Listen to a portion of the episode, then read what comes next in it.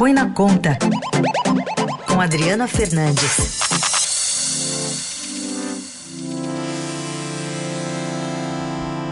Oi, Adri, bom dia, como vai? Bom dia, Carol. Bom dia, Raíssa. Bom dia. Bom, entre tantos estados que têm decretação de lockdown, né, o reforço para que as pessoas fiquem em casa, parece que o presidente Bolsonaro quer que os servidores voltem ao trabalho presencialmente. Sim, Carol. O, o presidente ontem ele bateu de frente com os governadores de novo, né?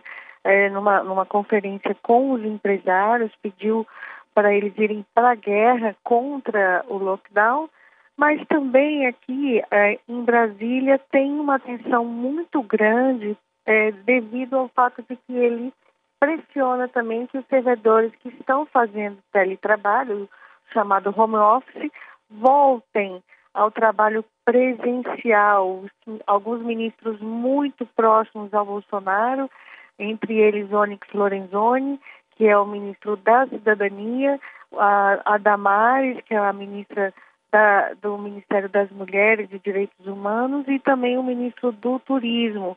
Eles é, mandaram convocações de retorno ao trabalho. Isso é, causa tensão, porque os sindicatos, é, tem muitas categorias aqui em Brasília, eles estão é, querendo, eles, eles vão entrar na justiça nas próximas horas contra essas decisões, porque avaliam que a produtividade aumentou, em, aumentou nesse teletrabalho e consideram que algumas uh, uh, funções né, do serviço público podem sim serem feitas em casa.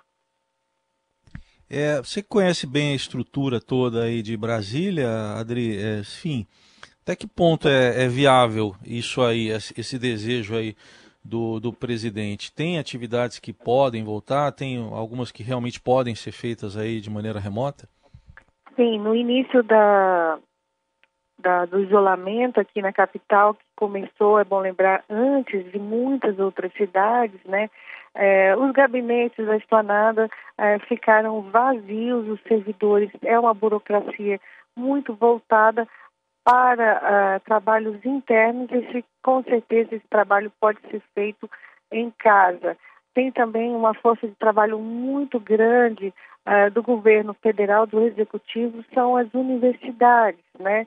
Elas estão é, paradas ainda e, é, e são muitos, muitos, muitos trabalhadores. O governo calcula em 48% da sua força trabalhando em home office. Mas uh, o sindicato, né, o presidente do Fórum Nacional Permanente das Carreiras Típicas de Estado, Rudinei Marques, com quem eu conversei, ele diz que esse uh, esse trabalho de home office é maior do que o constatado pelo Ministério da Economia nessa pesquisa que é divulgada semanalmente. E nesse contexto também tem esse alinhamento né, com o governador Ibanez Rocha, né, até na flexibilização da, de algumas atividades aí no, no, no, no estado, né, o, o, Adri? Com certeza. Brasília conseguiu controlar né, o, o é, o avanço da doença, mas ele tá nas últimos nos últimos começou a crescer, mas Ibanez joga junto com o Bolsonaro. Eu vou lembrar aqui que ele conseguiu do presidente que esperasse, né, a, a sanção da lei a, do congelamento dos salários para poder dar aumento para policiais e bombeiros. Uma reportagem a, que foi revelada pelo Estadão é, ao longo da semana. O, o presidente Bolsonaro, mais uma vez, passando por cima da sua, da sua equipe econômica. Ontem ele, ele já disse que vai conversar com os governadores, com o presidente Maia, para encontrar o melhor caminho e, e continuamos, tem uma semana que o projeto foi aprovado sem o congelamento dos salários. Ontem a Assembleia Legislativa do Mato Grosso também aprovou reajustes, ou seja, essa demora vai dando tempo para a medida perder é, força, né? E é, a equipe econômica divulgou ontem dados técnicos, que, notas técnicas defendendo o veto.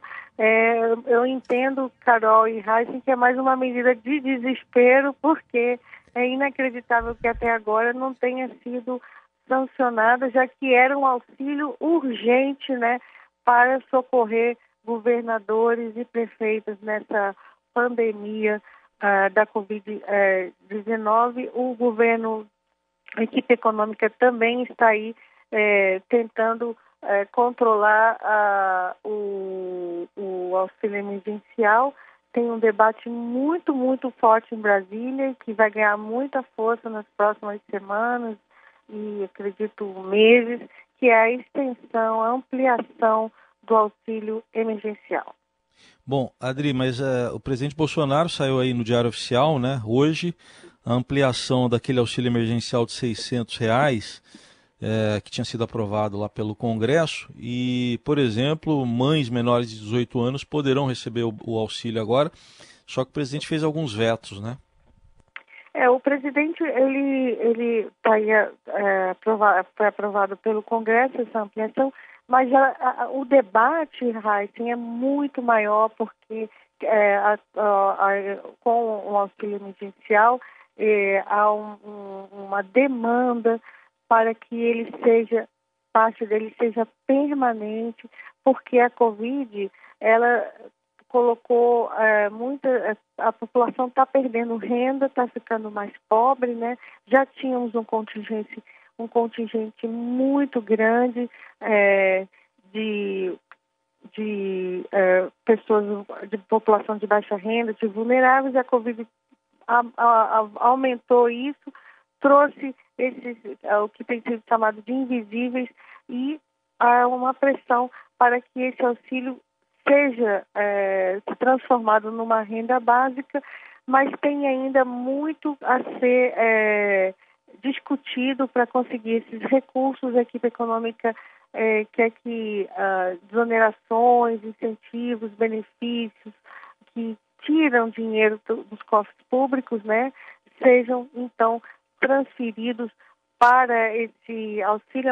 É um debate que começou mais forte agora, ao longo dessa semana. Um dos alvos é o abono salarial, né, que já houve tentativas no passado para que o abono fosse é, alterado. Ele tem um custo elevado de uns 20 bilhões por ano e o governo, a área econômica, acredita que pode transferir esses recursos para melhorar um, o, os programas sociais, unificando eles depois da, da, da fase mais aguda da pandemia, mas não dá para não comentar um impacto eleitoral também desse auxílio emergencial, todo mundo é, querendo se aproveitar desse auxílio para também é, conseguir é, vantagens eleitorais.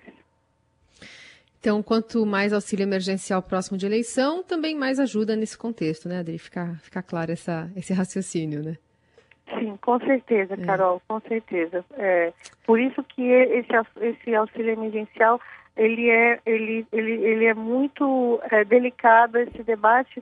Ah, ah, eu fiz uma reportagem ontem com bastante repercussão que o Ministério da Cidadania, sem é, por conta própria, sem estar previsto na legislação, ele é, não concedeu reajuste, não concedeu auxílio para familiares de presos. Não há é, nada verdade. na legislação que proíbe é, essa é, familiares de preso que estão dentro das regras de acesso ao benefício é, tenham acesso a, ao, ao, ao ao, ao, ao auxílio. É, muita gente ficou questionando se era o auxílio reclusão. Quem tem o auxílio reclusão, que as famílias que têm, que é concedido para familiares de presos que tinham carteira assinada é, quando foram presos, não é, um, não é uma quantidade muito grande do, do benefício. Esses sim não poderão receber o auxílio é, de 600 reais, mas a boa parte dos familiares é, também é, é, tem direito e o governo negou isso. É, o Ministério Público Federal é, está de olho e o Congresso também é, deve chamar a Onyx Lorenzoni para dar explicações. Essa Adriana Fernandes conosco às segundas, quartas e sextas aqui no Jornal Dourado. Adri, obrigada. Bom fim de semana. Bom fim de semana, Raíssa, Carol.